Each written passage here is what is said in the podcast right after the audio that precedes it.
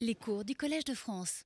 Bien, alors nous reprenons donc la présentation des fouilles du Khorezm. Alors la dernière fois, euh, j'avais donc fait un, tableau, euh, disons un tableau géographique, historique, rapide de la région, euh, et j'avais donc signalé que on a quelques informations donc, qui indiquent une certaine forme d'intégration à l'Empire achéménide, puis un contact au sommet politique euh, au sommet de l'échelle politique entre Alexandre et euh, le roi du Khwarezm en 328.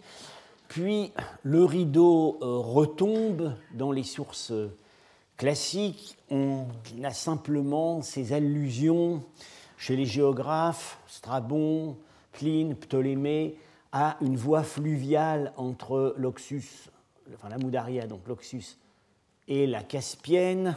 Euh, allusions dont j'ai montré euh, donc qu'elles étaient, qu'elles correspondaient à une réalité euh, géographique qui est donc ce cours qu'on appelle loose boy, mais en même temps une réalité géographique qui, aux époques qui nous intéressent, n'a jamais été véritablement une voie fluviale praticable. le, le, contact entre le Khorezm et peut-on dire l'histoire mondiale est renouée, euh, est à l'époque sassanide. Alors, pas dans les inscriptions du IIIe siècle, les inscriptions de Chapour Ier, euh, où il n'est pas du tout fait, mention du Khwarezm. Euh, on a, contrairement à d'autres régions d'Asie centrale qui l'indiquent avoir soumise, au moins en théorie, le, le, reste en dehors, on a simplement donc Tabari, l'historien Tabari, qui beaucoup plus tard met le Khorezm dans la liste des pays euh, qui ont apporté leur soumission à Ardachir, le fondateur des Sassanides, euh, quand il est passé à Merv, mais on ne sait pas si ça n'est pas un, anachronisme. on a des indices plus sérieux au 5e siècle à propos du règne du roi sassanide Bahram V, Bahram Gur, euh, euh, on nous indique assez précisément qu'il euh, aurait étendu, à l'occasion de guerres menées contre les nomades au nord de son empire, il aurait étendu sa domination politique temporairement sur une partie de la rive gauche du Khorezm, euh, son frère y aurait fondé une ville. Euh, bon, ça semble assez sérieux parce que ça se trouve à la fois dans, euh, dans Tabari, mais aussi dans un traité géographique sur les villes de l'Iran sassanide. on n'a pas de confirmation archéologique, en tout cas, de cette emprise temporaire sassanide. on a, il, y a, des monnaies sassanides qui circulaient au Khorezm, mais bon, elles ont circulé, elles ont circulé en dehors de toute domination politique. Euh, on sait aussi par des témoignages rétrospectifs que euh, le Khwarezm a une dynastie régulière à partir du IVe siècle, dynastie qui subsistera jusqu'au IXe siècle, euh, dynastie qu'il est convenu d'appeler les Afrigides, du nom de leur fondateur, Afrig. Et cette dynastie, on, voit qu'elle elle aurait pris le pouvoir, semble-t-il, au début du IVe siècle. Là, on va avoir des confirmations archéologiques. Ensuite, hum, quelques lumières sur le Khwarezm nous viennent euh, des chroniques byzantines euh, à propos des euh, récits des ambassades que les Byzantins ont envoyées chez les Turcs dès la formation de l'Empire turc, à partir de 570. certaines de ces ambassades, l'une au moins, est effectivement passée par le Khwarezm, euh, et euh, le, mentionne sous son nom, euh, Kovalis, c'est-à-dire qui est une transcription grecque, Kovalis de la forme Khwarezm, nom qui va subsister comme nom d'un évêché au Moyen Âge. les sources chinoises qui, d'ordinaire, enfin au moins à partir du 5e siècle, sont une de nos informations principales sur les États d'Asie centrale, euh, parle vraiment peu du Khwarezm. Euh, avant le 7e siècle, euh, ces sources ne s'intéressent qu'à des confédérations nomades avec lesquelles les Chinois étaient en contact et qui se trouvent au nord et à l'est du Khwarezm. Les, les Yensai, qui seraient les Alains du bas Sirdaria, et les Kangkyu, qui sont une grande confédération qui, semble-t-il, disons, était centrée sur le Kazakhstan méridional et qui euh, a dominé euh, une grande partie de l'Asie centrale. Euh, le Khwarezm en tant que tel apparaît au 7e siècle brièvement comme un appendice de la Sogdiane, avec un renseignement intéressant qu'on ne trouve nulle part ailleurs et qu'il n'y a pas de raison de mettre en doute. C'est la seule région d'Asie centrale où on connaît l'usage de la roue et où ils ont des, des chariots. Alors, par la suite, euh, euh, la conquête, euh, le, le, est soumis par les Arabes en 712, mais c'est une soumission. Bon, c'est une soumission brutale. Il est dit qu'on a massacré les prêtres, qu'on a détruit, on a détruit les textes sacrés, etc., et même les chroniques, dira plus tard Biruni. mais cette soumission euh, est quand même assez lâche, puisque euh, euh, on laisse subsister une dynastie locale, la dynastie locale, qui est certes islamisée. au Xe siècle, les, grands géographes arabes nous parlent de la région, nous donnent des itinéraires, indiquent que l'ancienne capitale, Kat, aux mains de la dynastie locale, donc des Afrigides, est en train de tomber dans le fleuve. Euh, effectivement, il n'en reste rien aujourd'hui, euh, alors que le gouverneur arabe, lui, est installé sur l'autre rive, à Urgenj, ville qui est en train de prospérer. De prospérer par le commerce, avec des relations avec euh, l'empire des Khazars au nord de la mer Noire, et également les principautés émergentes des Slaves. une curiosité, c'est que le, le, vieux mot russe pour musulman, Boussourman, euh, est un mot chorasmien. Euh, je parle ici sous le contrôle de Pavel Lourier, euh, qui connaît beaucoup mieux que moi et beaucoup mieux que personne l'ancienne langue du Khwarezm. la prospérité d'Urgench a des échos en Occident, puisque le tissu organdi tire son nom de la ville d'Urgench. à cette époque, le Khwarezm, à la fin du Xe siècle, le Khwarezm exporte, euh, exporte de grands savants ailleurs dans le monde musulman. Alors, il faut citer le mathématicien Al-Khwarizmi, qui a donné son nom aux algorithmes. Euh, il y a quelques années, les autorités locales de Karakalpaki ont voulu honorer Al-Khwarizmi en lui dédiant une statue en bronze près de l'ancienne capitale de Kat, qui s'appelle maintenant Biruni. Euh, les moyens manquants, euh, on a pris un Lénine euh, à qui on a donné un turban. et puis surtout, le plus grand savant du Khorezm, évidemment, c'est Al-Biruni, qui va s'exiler rapidement de sa patrie. Il partira en Iran, il terminera sa carrière au service des Ghaznavides en Afghanistan puis en Inde, mais il n'oubliera jamais son pays. Euh, euh, il, a, accompli dans ses ouvrages un effort revendiqué pour essayer de sauver ce qui pouvait être encore sauvé des traditions de sa patrie. Et euh, sans lui, il faut bien reconnaître que sans lui, on ne saurait pas grand-chose. On ne saurait pas grand-chose sur le Khwarezm, en dehors de ce que nous a apporté l'archéologie. on lui doit une liste des rois, inégalement fiable, hein, il est le seul à l'avoir transmise. Euh, la description de la variante du calendrier zoroastrien euh, qui était en usage au Khorez, mais surtout des fêtes locales, des pratiques funéraires zoroastriennes qui subsistaient, et d'assez remarquables considérations géographiques. Dans l'un de ses ouvrages, La Nihoyat, il donne une reconstitution remarquablement exacte du processus géologique du déplacement du delta de la Moudaria. Euh, et il explique que, euh, eh bien, on sait, on peut dire qu'il y avait des mers autrefois sur la rive gauche du Khorezm euh, parce qu'on trouve des fossiles. C'est apparemment le premier savant qui ait compris l'importance des fossiles pour la géographie ancienne. Il, appelle il les appelle les oreilles de poisson. Alors, ça doit désigner des ammonites. Euh, je, serai amené à revenir sur Biruni euh, parce que, euh, disons, quand on essaie de raccrocher les observations archéologiques ou iconographiques au Khwarezm à quelque chose, on n'a guère que Biruni à se mettre sous la dent.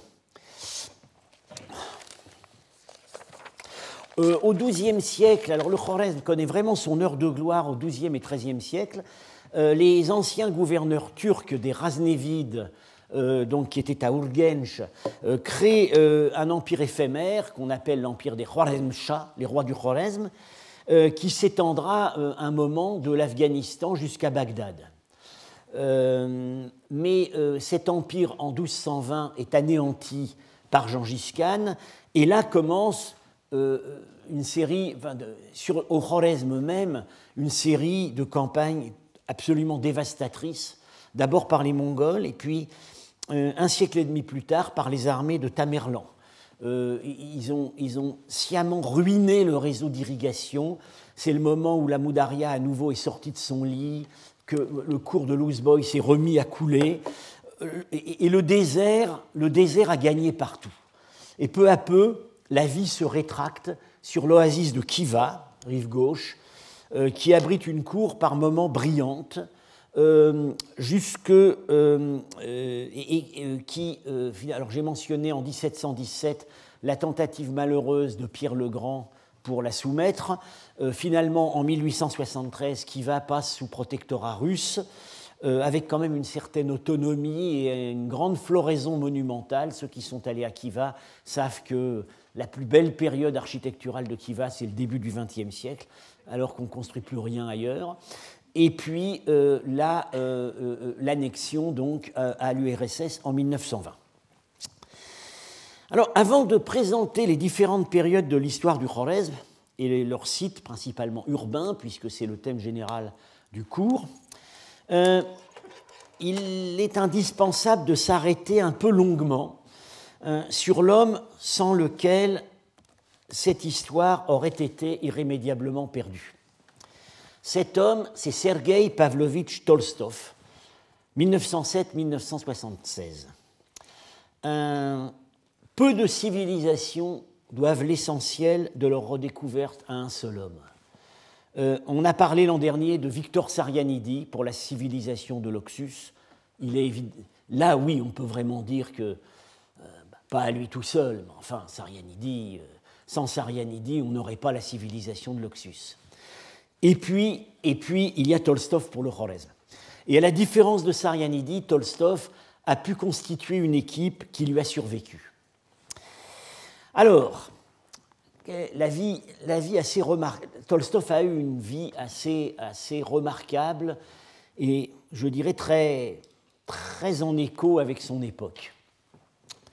Euh, il est tôt orphelin dès la guerre de 14 euh, et, donc entouré, disons, euh, à ce titre d'une éducation soignée car le régime soviétique a délibérément recruté une partie de ses cadres chez les orphelins avec cette idée que euh, eux ne seraient pas influencés par l'héritage du passé. Euh, c'est un orphelin qui a un pédigré un peu encombrant. Euh, il est issu d'une famille de militaires cosaques de l'Oural qui avaient été officiers de la garde impériale à Saint-Pétersbourg. Et surtout, son oncle, Vladimir Tolstov, a été l'un des principaux généraux des armées blanches de l'Oural pendant la guerre civile. Euh, il a évacué son armée vers l'Iran, justement à travers le Khwarezm, où plus tard s'illustrera son neveu, euh, est parti en Iran, de là en Australie, il a publié des mémoires très intéressantes. Euh, cette parenté encombrante pèsera sur toute la carrière de son neveu. Et pour comprendre un certain nombre d'engagements de Tolstov qu'on peut regretter aujourd'hui, euh, il faut, savoir que ses détracteurs, et il n'en a pas manqué vu sa forte personnalité, sauront se, sauront se rappeler et lui rappeler ses origines. Et que pendant toute sa vie, ça pèsera sur lui comme une épée de Damoclès. Donc, il, fait des études, il fait de bonnes études, il est étudiant dans les années 20 à la faculté d'histoire et d'ethnographie de l'université de Moscou, qui a récupéré euh, beaucoup d'éminents professeurs qui n'avaient pas émigré. Euh, et là, il se spécialise, il commence à se spécialiser sur les peuples turcs. Bon, il reçoit une formation universitaire vraiment solide en histoire et aussi en philologie. Euh, ce, qui, euh, ce, qui, fait la différence avec quelques autres pionniers de l'archéologie soviétique en Asie centrale, notamment Mikhail Masson, qui est vraiment sa contrepartie pour. Mikhail Masson a été pour le Turkménistan et l'Ouzbékistan ce que Tolstov était pour le Khorezm. Et j'ai longuement parlé de Mikhail Masson l'an dernier à propos de Nissa, mais Masson euh, est en grande partie un autodidacte. Euh, il, avait, une formation, euh, mais une formation de topographe. et sa formation historique et philologique est celle d'un autodidacte, et ça se sent. Alors que Tolstov avait, avait des bases beaucoup plus solides. mais alors, donc, il, il, commence des études d'histoire, principalement donc orientées vers l'ethnologie, mais dans les années 30, autour de 1930, l'ethnologie euh, soviétique traverse une crise. Elle se trouve euh, prise dans la tourmente idéologique. Pour résumer, c'est l'époque où on liquide brutalement, euh, et plus tard physiquement, les cercles et musées folkloristes hérités de la période révolutionnaire. Au moment même, et ce n'est pas par hasard, où la, collectivisation est en train de détruire la société paysanne, en Russie comme dans les anciennes colonies. Le jeune Tolstov écrit alors le premier manuel marxiste d'ethnographie, euh, où il prend position dans le débat euh, dans des termes qui sont bien dans l'air du temps et que je vais citer. Les sociétés ethnographiques régionales ne rechignaient pas à l'espionnage. Elles publiaient des descriptions détaillées des régions frontalières avec la Pologne. Elles accumulaient dans leurs enquêtes des, renseignements sur les activités des organes du parti et des soviets et sur l'attitude des gens envers ces organes. Les enquêtes étaient menées là où elles profitaient le plus aux ennemis, dans les régions dotées d'importants réseaux ferroviaires. Elles dénombraient également les grandes propriétés de l'ancienne noblesse. Bref, elles aspiraient de toutes leurs forces à maintenir le flambeau allumé pour leur chère Russie blanche. Mais les calculs des apôtres de l'évangile nationaliste ont été déjoués par la GPU. avant de porter un jugement sur ces écrits, certes fort pénibles aux lecteurs d'aujourd'hui, il faut tout de même se rappeler que Tolstov, issu d'une famille, comme on disait alors, d'ennemis du peuple, devait donner des gages s'il voulait entreprendre une carrière, voire même rester en liberté. Finalement, il adhère à une voie, une ligne de crête qui va éviter à l'ethnographie de disparaître et lui permettre de sortir de la nasse par le haut, s'allier à l'archéologie pour devenir la composante d'une approche complexe, on dirait complexe en russe, on dirait aujourd'hui pluridisciplinaire, du passé. Approche investie d'un mandat social explicite. Par exemple, euh, je cite, euh, c'est pas Tolstov, c'est l'un de ses successeurs, c'est l'un de ses successeurs qui écrit ainsi étudier scientifiquement les croyances religieuses populaires pour faciliter leur disparition totale. Euh, il est permis rétrospectivement de voir là l'habillage rhétorique qui permettait de s'intéresser à ces croyances. Alors, on peut donc soupçonner que pour Tolstov, l'archéologie a d'abord représenté un moyen, de sauver l'ethnographie. Alors, il découvre l'archéologie, il s'y forme aussi bien qu'on pouvait s'y former alors, et il découvre aussi le Khorezm, qu'on a décidé en haut lieu d'explorer, car les topographes militaires russes avaient pris conscience dès avant 14 qu'il était semé de monuments anciens témoignant d'une ancienne prospérité, laquelle pourrait revenir avec l'aide de la technologie moderne. il faut rappeler ici que dans ces années, dans ces années 30 en URSS, on baigne dans un climat qu'on pourrait presque dire saint-simonien. Hein. L'homme va transformer la nature, euh, il va surmonter les contraintes. Donc, euh, il participe aux premières missions d'exploration qui sont dirigées par d'autres, puisqu'il est encore fort jeune, en 29, en 32, en 34. En 37, il s'impose comme l'homme de la situation. Il obtient de faire créer sous sa direction l'expédition archéologique et ethnographique du Khwarezm. En quatre ans jusqu'en 1940, cette mission engrange des résultats déjà considérables. On peut dire que l'essentiel a été acquis dès, cette époque, avec des moyens encore vraiment primitifs. C'était des caravanes de chameaux, des ânes, euh, euh, ils ont même pris des risques personnels très forts, enfin c'était vraiment de l'épopée. En 1948, il fait paraître son premier livre, euh, Le Choresme ancien, Drevni Choresme, qui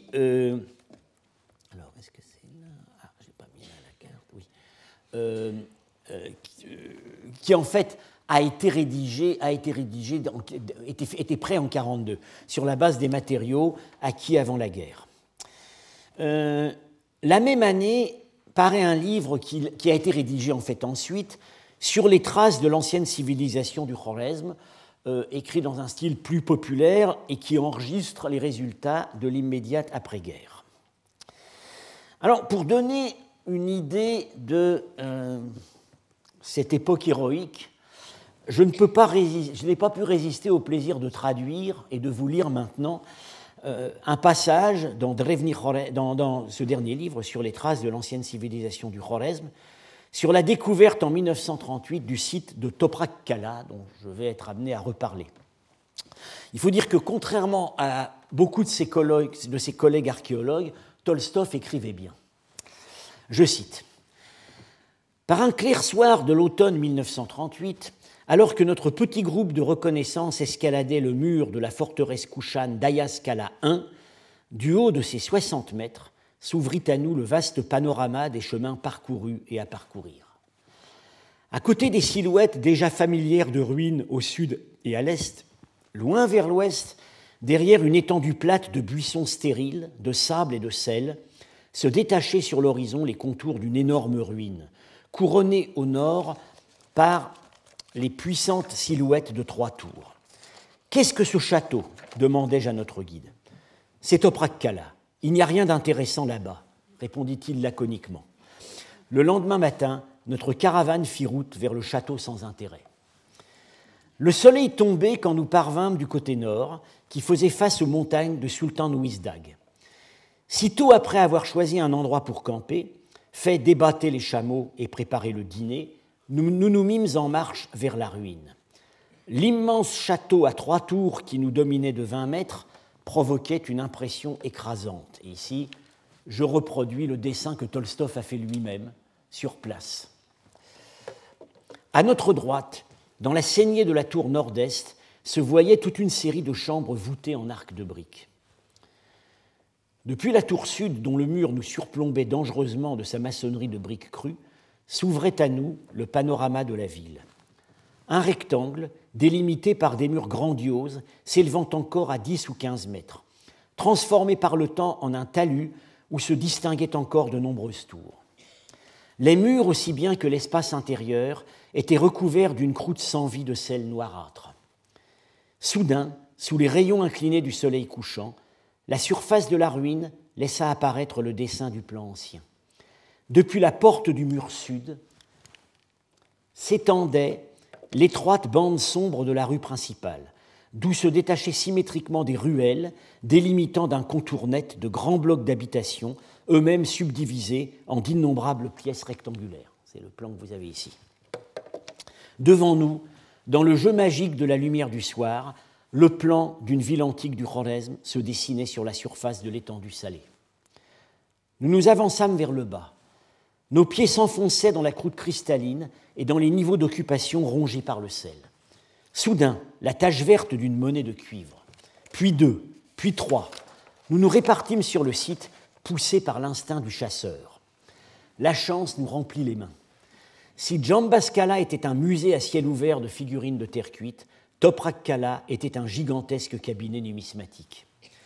Le premier soir et le lendemain matin, nous pûmes ramasser des dizaines de monnaies. Beaucoup étaient Kushan, mais davantage encore étaient Chorasmiennes, des 3e et 4e siècles, de petits ronds de cuivre avec d'un côté une marque clanique et de l'autre les portraits d'Arsamouk, de Vazamar et d'autres souverains du Khorezm qui nous étaient encore inconnus. Nous pouvions être satisfaits de cette reconnaissance. Ce premier contact suffisait à convaincre que devant nous s'étendait un site capital du Khwarezm antique qui ouvrait à la recherche des perspectives inépuisables. Cette impression allait être pleinement confirmée par la suite. Fin de citation. effectivement, les campagnes suivantes allaient livrer les premières révélations de l'art de la peinture murale. Voilà ici une scène de harem, hein, une femme qui se fait habiller par sa servante. Et euh, alors, euh, ici, donc, Tolstov a fièrement indiqué sur son dessin la tour d'Afrique, car il avait l'impression, et, c'était vrai, que c'était le donjon bâti par le fondateur de la dynastie des Afrigides, dont j'ai parlé, dont que j'ai mentionné tout à l'heure, et qui était connu par Al-Biruni. Donc là, pour la première fois, les découvertes de terrain tendaient la main aux vieux chroniqueurs corasmiens du Xe siècle. Ah, Toprak Kala également, je serai amené à en reparler, a fourni les premiers documents substantiels dans la langue et l'écriture corasmienne qui ont permis le déchiffrement. La même année, la mission découvre Koikrelgan Kala. vous voyez, ce n'est pas du tout le même plan, c'est rond, une enceinte ronde au milieu et une autre à l'extérieur. Voilà dans quel état c'était. Euh, c'est resté, jusqu'à aujourd'hui le monument le plus énigmatique du Khwarezm antique. Je vous expliquerai pourquoi la prochaine fois. Alors, euh, en raison de ces, extraordinaires premiers résultats, euh, Tolstov est alors devenu, est alors un homme puissant. Dans l'immédiate après-guerre, c'est un homme du pouvoir. Il cumule les postes clés à Moscou, pas à Saint-Pétersbourg où il n'est pas persona grata, euh, puisque Saint-Pétersbourg, l'Ermitage continue à vivre sur l'héritage des grands savants de l'époque tsariste. Tolstov, c'est l'homme du régime. Et c'est l'homme de Staline. Euh, il est le directeur de il dirige l'Institut d'ethnographie, donc qui sera son poste le plus durable, qu'il gardera pendant toute sa carrière active.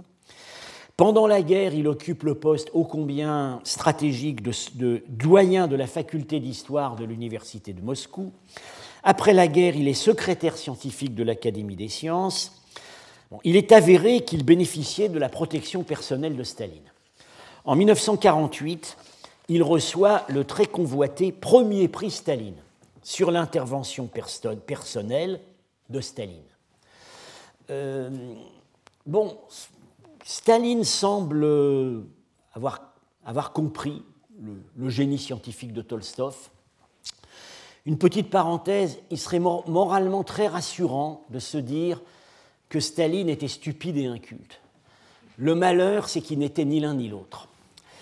Euh, d'autres motifs euh, de, la faveur dont jouit Tolstov, c'est son engagement euh, personnel en faveur du projet, d'un grand projet de canal qui aurait remis en eau l'ancien cours de Louseboy. Alors voilà, oui, ici, euh, voilà le, niveau de connaissances qu'ils ont pu acquérir en trois ans avec les premières prospections, je le rappelle, euh, à d'autres chameaux, hein, tout le pays cartographié déjà avec, avec la chronologie des canaux.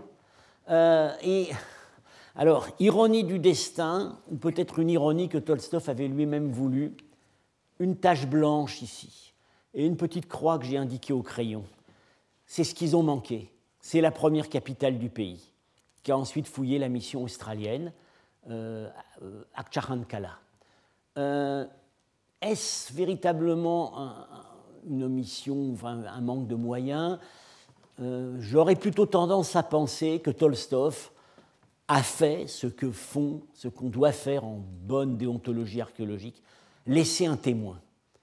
Il a voulu laisser quelque chose pour ses successeurs. Et il a laissé, il a laissé l'endroit. Ça, il, ne s'y attendait pas parce qu'il y serait allé. La première capitale du pays. Euh, oui, alors voilà, les deux projets euh, alternatifs de canaux, euh, celui que Staline favorisait personnellement et que Tolstov appuyait avec des arguments archéologiques, c'est Boy, le canal dit Grand Canal Turkmène, et celui qui sera finalement réalisé, le canal sud, le canal du Karakoum, le seul qui coule aujourd'hui, au Turkménistan.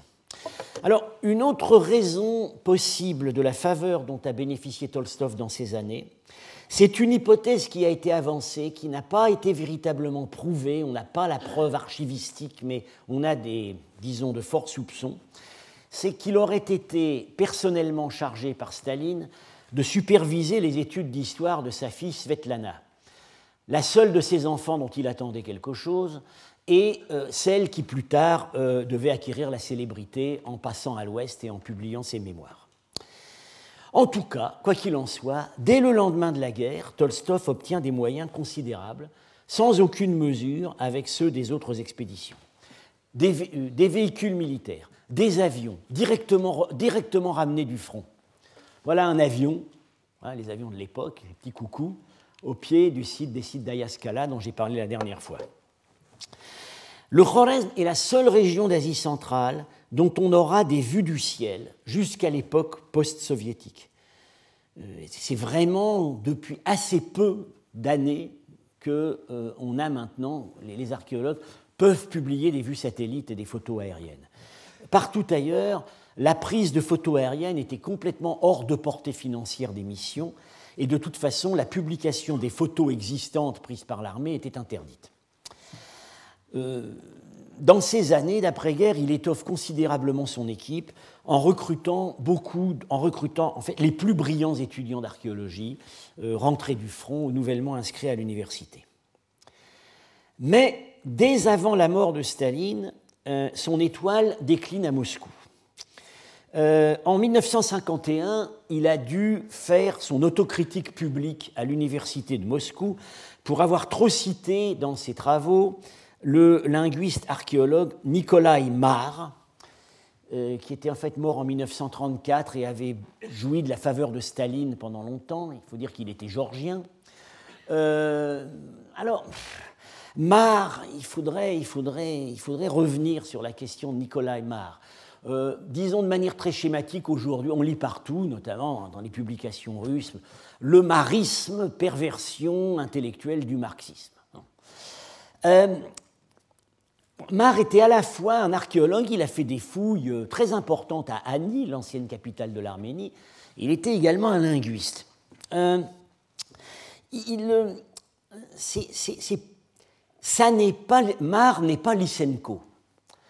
C'est pas l'un de ces escrocs qui se sont engouffrés dans les avenues du pouvoir. il avait des idées bon, qui ont été battues en brèche ensuite, mais enfin, il avait quand même il est l'un des premiers qui ait avancé sérieusement l'idée d'une parenté entre les langues caucasiennes et la langue basque. Il semblerait qu'aujourd'hui, euh, c'est la théorie euh, qui est admise. après ça, il s'est lancé dans une théorie sur la parenté ultime de toutes les langues. Euh, bon, c'est un esprit extrêmement aventureux.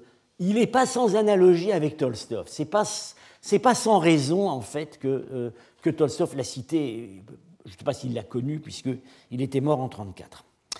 Alors, dans les années 50, la vie de Tolstov semble vraiment partagée en deux. À Moscou, il gère un pouvoir sur la défensive, pouvoir qui se replie sur l'Institut d'ethnographie. Et l'étoile montante, à ce moment-là, c'est son grand rival Boris Rybakov, à qui en 1948 il avait soufflé le prix Staline. Il ne le lui a jamais pardonné. Euh, Rybakov prend le dessus et devient directeur de l'Institut d'archéologie de l'Académie des sciences, qui est à ce moment-là le grand poste stratégique de toute l'archéologie en URSS. Euh, Rybakov bloque l'élection de Tolstov à l'Académie des sciences. Tolstov en avait été le secrétaire scientifique, mais n'a jamais été élu académicien. Alors ça peut paraître un peu dérisoire tout ça, mais il faut quand même savoir que beaucoup plus qu'en France, en URSS, l'échec à l'Académie était une humiliation suprême pour un grand savant. Alors au-delà de ces rivalités de carrière qui ne sont plus guère intéressantes aujourd'hui, euh, il y a de vrais enjeux idéologiques que euh, je schématiserai comme euh, le conflit entre le corasmocentrisme et le slavocentrisme.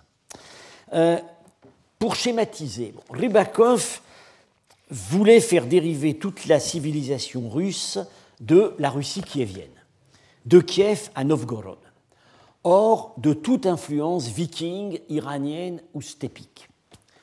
comme par hasard, Ribakov était issu de la communauté des vieux croyants, les Raskolniki. Ça a peut-être quelque chose à voir. Alors, au contraire, Tolstov, issu, je le rappelle, des Cosaques de l'Oural, voulait voir les prémices de la future puissance russe dans les formations politiques hybrides, à la fois nomades et sédentaires, qui dans l'Antiquité s'étaient étendues entre Rome et la Chine. Donc, à l'extérieur et en lisière méridionale de ce qui sera la Russie historique. Et pour Tolstov, toutes ces formations politiques, il a formé une sorte de confédération, il appellera ça la carcasse politique, euh, portée par des dynasties qui en fait auraient été apparentées entre elles. Bon, la dynastie du Khorezm, la dynastie arsacide et la dynastie arménienne. Ça, on sait que, la, dynastie arménienne et la dynastie des Parthes arsacides avaient la même origine. Bon, il y aurait, il met dans la même famille le royaume scythe du Bosphore, c'est-à-dire de la Crimée. Il met les couchants, et pour corser le tout, il suppose que ces gens tout ce monde-là, nouaient des alliances avec les peuples sud-sibériens. Alors, effectivement, on ne reste pas très loin de Nikolai Marr, qui insistait de manière, on peut dire, prémonitoire sur le rôle des peuples asiatiques dans les processus historiques, y compris dans l'avènement futur du socialisme mondial. Euh, je ne sais pas si Mao Tse-tung a jamais cité Nikolai Marr, ce serait intéressant à vérifier. Euh, alors, euh, disons, au chapitre de la disgrâce de Tolstov, il y a aussi l'abandon finalement du projet de Canal Nord au, profit du Canal Sud, qui enrichira donc non pas le Khorezm, mais le Turkménistan. Alors, l'ironie de la chose, c'est que l'argument donné pour l'abandon du canal Nord, euh, c'est qu'on risquait euh, un processus de salinisation. Ben, c'est exactement ce qui se passe aujourd'hui dans le canal Sud. Alors, donc voilà, à Moscou, les choses ne vont pas de soi pour Tolstov. Bon, et on peut dire, évidemment, là où il s'épanouit, c'est pendant les longues saisons d'été au Khorezm, où il retrouve son équipe euh, jeune et enthousiaste, bien que euh, dès euh, le début des années 50, il ait des sérieux ennuis de santé liés à son régime de travail carrément staccanoviste. Alors le voici, il est ici, en débardeur, mais casque colonial. Voilà, c'est lui.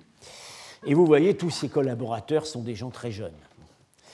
Euh, ceux que j'ai ceux que j'ai encore connus, ils étaient jeunes à l'époque, la photo est de 1952 à Toprak Kala. Euh, donc j'ai connu un certain nombre de ces anciens collaborateurs et tous se souvenaient euh, avec émotion de, de, la conférence permanente qui était les visites de Tolstov sur, le, sur les chantiers. Euh, il essayait devant son public étudiant les idées les plus audacieuses.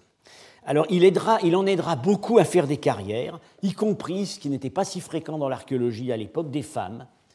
En voici euh, Bella Weinberg, qui devait devenir la numismate de l'expédition, Galina Brukina, qui devait devenir la grande spécialiste du Fergana, ils sont devant l'avion. Euh, ici, voilà le seul lien avec l'extérieur, Radio Moscou donc Vinogradov, qui devait devenir un des plus grands préhistoriens, euh, les autres je ne les connais pas. Euh, il, euh, alors, il s'efforce aussi de promouvoir des savants locaux. il n'est pas différent des autres chefs de mission en Asie centrale, qui avaient compris qu'il fallait l'ère du monopole russe dans ses recherches allait de toute façon s'achever un jour. Euh, ils donnent leur chance à beaucoup d'étudiants juifs, au contraire de Ribakov, qui ne cachait pas son antisémitisme et évitait d'en recruter à l'Institut d'archéologie.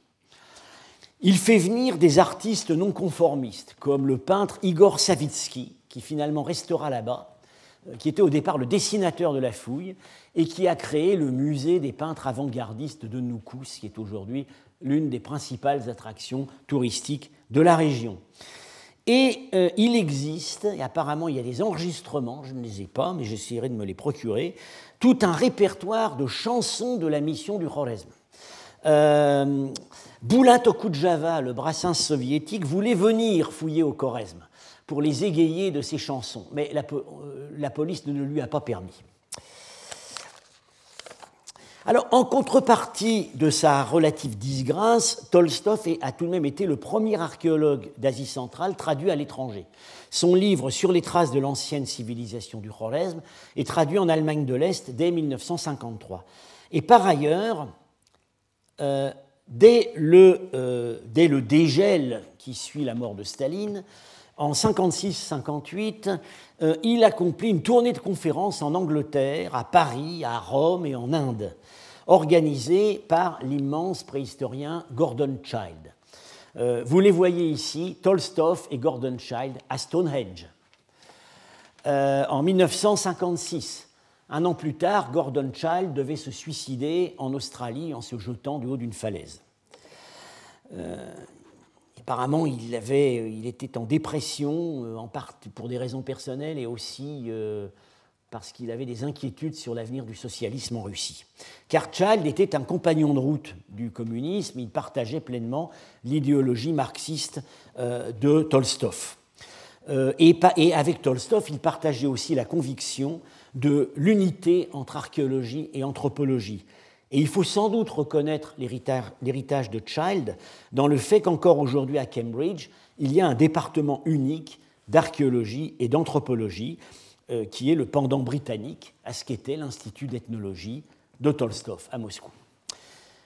En 1962, Tolstov fait paraître son dernier livre et son meilleur livre, euh, Les anciens deltas de l'Oxus et du Yaxart, où il corrige certaines outrances antérieures et intègre l'extension du champ des recherches de la mission euh, au, au Basir Daria, au milieu de contact avec les nomades. Ce livre n'a jamais été traduit et vraiment il mériterait encore de l'être. Euh, en 64, euh, il est victime d'une attaque cérébrale euh, massive qui lui ferme désormais toute activité scientifique. Il meurt en 1976. Son équipe continue à travailler dans les années 70, mais de plus en plus sur les régions périphériques. Réorientation déjà annoncée dans ce livre, c'est-à-dire le Bassir Daria, et à l'ouest, le plateau de Lustjurt, qui est la zone de contact avec le monde nomade. Pourquoi cette réorientation? Bah, D'une part, parce qu'au Khorezm central, après 20 ans de campagne intensive, on peut considérer le travail comme désormais terminé. Et de toute manière, euh, là, euh, il est devenu largement impossible de travailler à cause du renouveau de l'irrigation. Euh, aujourd'hui, les sites de plaine fouillés par Tolstov pratiquement n'existent plus. Koikrilgan Kala, dont je, dont je, vous ai montré la photo, euh, est euh, dans un état de conservation extraordinaire au moment de la découverte. Euh, aujourd'hui, c'est quelques chicots de mur. les sites qui existent encore, qui sont ouverts aux visites touristiques, comme les châteaux d'Ayaskala, et qui sont toujours l'objet de certaines recherches, ce sont ceux qui étaient sur des hauteurs. Ceux qui étaient en plaine ont fondu. Euh, ensuite, l'émission qui avait pris la suite de Tolstov s'éteigne, euh, faute de moyens. Euh, les, voilà, le, dernier livre d'ensemble paru, c'est par ses, disciples, Rapoport, Rapoport Itina et Nierazik, est paru en paru en, euh, je crois, au début des années 2000. C'est le dernier ouvrage d'ensemble. Euh, il ne se passe plus rien, et puis en 1975, euh, en 1995, démarre la mission australo-caracalpakienne, parce que maintenant sur place on ne peut plus dire ouzbek, il faut dire caracalpaki, qui, euh, à qui on assigne la dernière oasis intacte du Khorezm central, celle que j'ai montrée tout à l'heure, celle de Tashkirman, où, ils vont trouver la première capitale du pays. Cette mission est co-dirigée par euh, Alison Betts, professeure à l'université de Sydney. Elle avait donné il y a une dizaine d'années ici au collège une conférence à l'invitation de Pierre Briand. Et d'autre part Vadim Yagodin, qui, était, qui est l'un des plus brillants anciens élèves de Tolstov, le grand, spécialiste de l'archéologie funéraire. Alors, que, quel regard peut-on aujourd'hui porter sur cette œuvre? Évidemment, ce qui domine avant tout, c'est l'admiration et, je dirais, presque un sentiment d'écrasement devant, euh, devant cette, euh, cette, pensée puissante, euh, ce génie, il faut bien le dire, l'intelligence avec laquelle les moyens ont été utilisés, l'ampleur intellectuelle du projet. Alors, j'ai dit que Tolstov, de son vivant, a été attaqué. il a été attaqué en tant que, en tant que comme de pouvoir. Euh, il n'était pas véritablement, il n'était pas véritablement attaqué scientifiquement. Sauf bon, évidemment, la, querelle, hein, on lui reproche son corasmocentrisme, sa, sa, surévaluation de l'importance historique de l'ancienne civilisation du Khwarezm par rapport à la vieille Russie, mais dans le détail, euh, ses, conclusions et les conclusions de son équipe ne sont pas remises en cause. Euh, encore aujourd'hui, euh, on constate que dans la Russie post-soviétique, la, mission du Khwarezm, c'est quelque chose de sacré.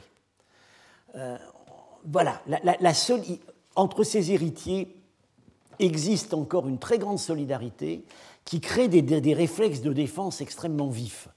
Euh, j'en ai moi-même fait l'expérience euh, pour m'être avancé à critiquer la publication du palais de Toprak Kala.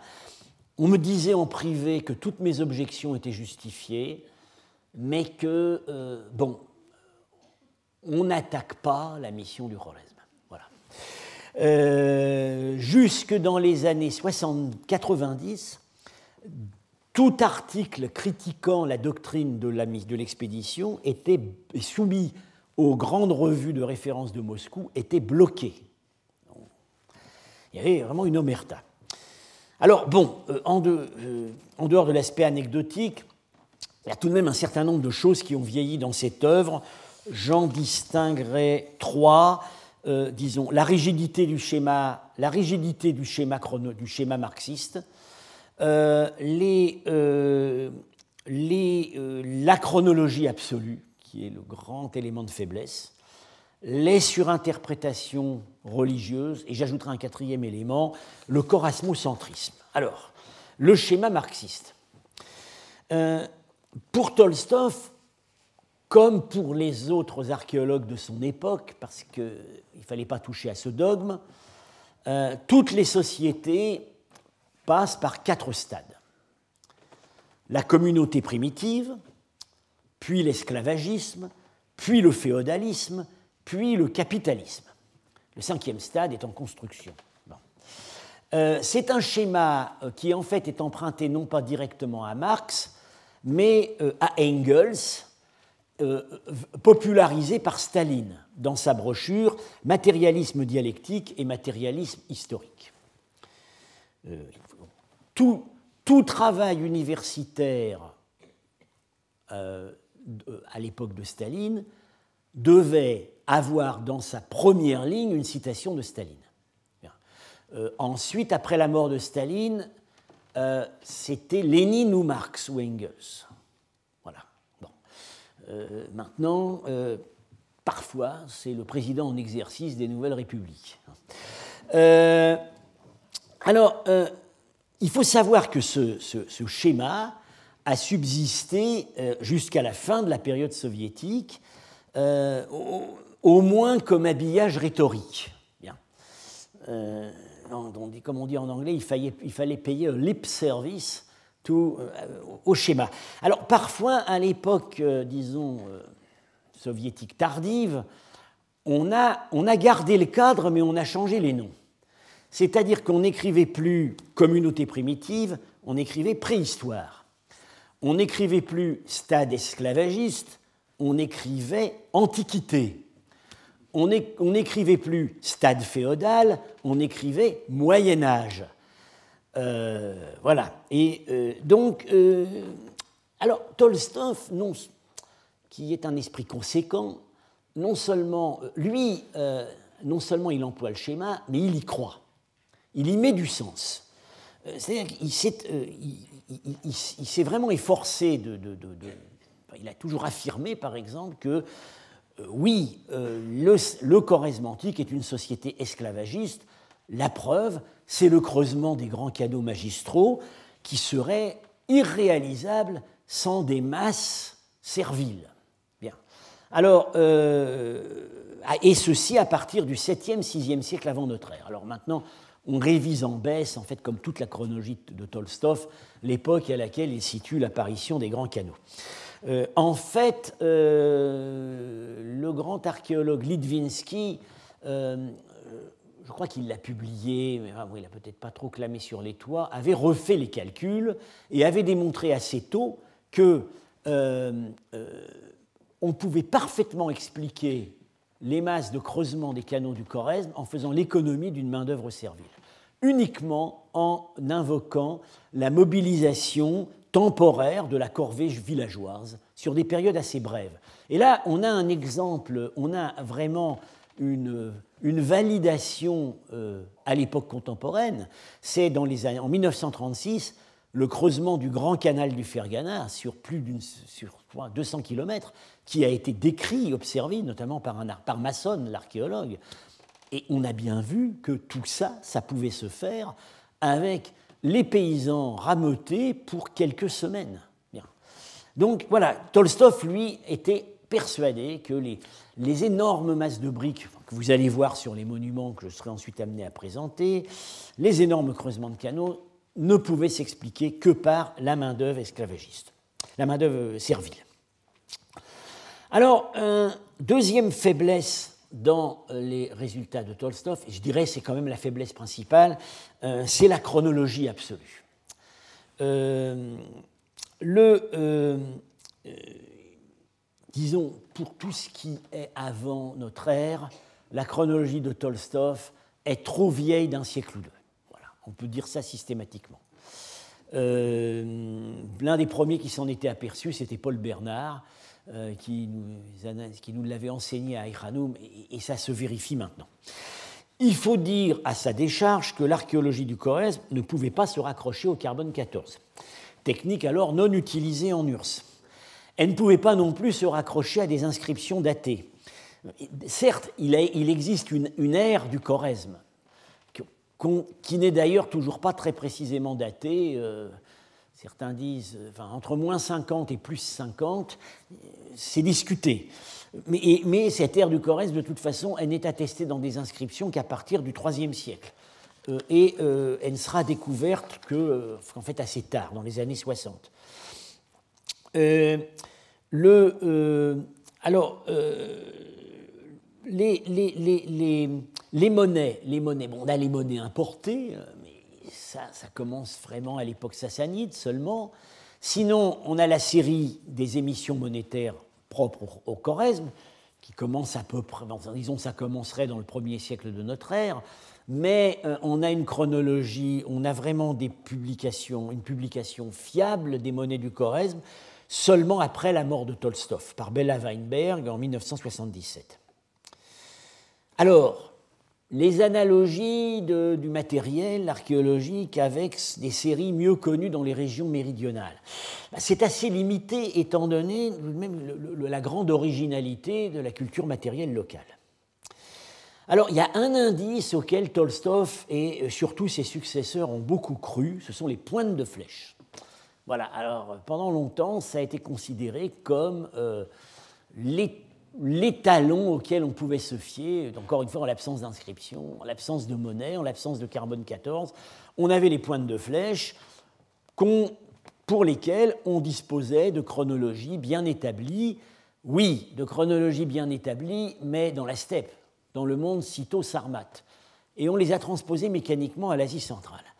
Alors, euh, on a commencé à déchanter dès les années 70 j'ai été, euh, été euh, à, mon, corps défendant l'un des, des, instigateurs du désenchantement, euh, parce que je me suis retrouvé donc en 1978 à fouiller l'arsenal d'Aïranoum, donc on savait très bien que c'était du matériel du milieu du deuxième siècle avant notre ère, en vers 150. Et j'y ai trouvé une certaine quantité de pointes de flèches en bronze, et je me suis aperçu avec stupéfaction en consultant les publications soviétiques, que certaines étaient considérées comme typiques du 5e siècle avant Jésus-Christ, 4e. Moi, je les avais, les avais, dans un contexte sûr du 2e.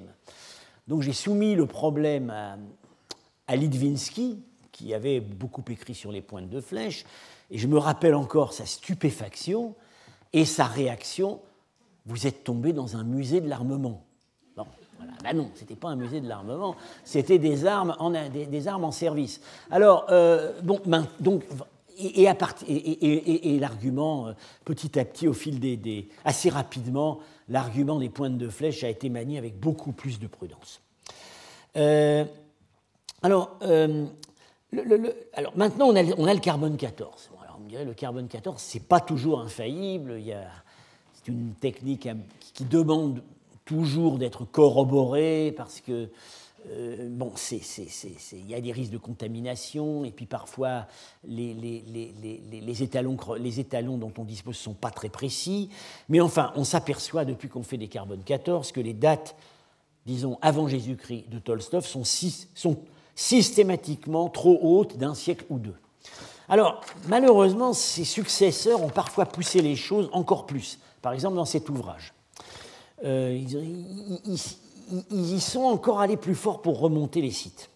Alors actuellement, le besoin d'une remise à plat générale se fait sentir. Alors voilà, c'est donc le grand, le grand paradoxe de l'archéologie du Choresme. C'est la seule région d'Asie centrale dont la carte du peuplement peut s'appréhender globalement pour chaque période. Et en même temps, pour chaque période donnée, au moins avant le début de notre ère, il est extrêmement difficile, voire impossible, de mettre les sites en synchronisation. Parce que la littérature dont on archéologique dont on dispose, bah, dans certains cas, ce sont effectivement des publications plus récentes où la chronologie est rediscutée, mais parfois ça n'a jamais été revu depuis les livres de Tolstov, et on a toujours ces vieilles chronologies. Et donc c'est un peu un cauchemar aujourd'hui que d'essayer de faire une carte synchrone des sites du Choresme.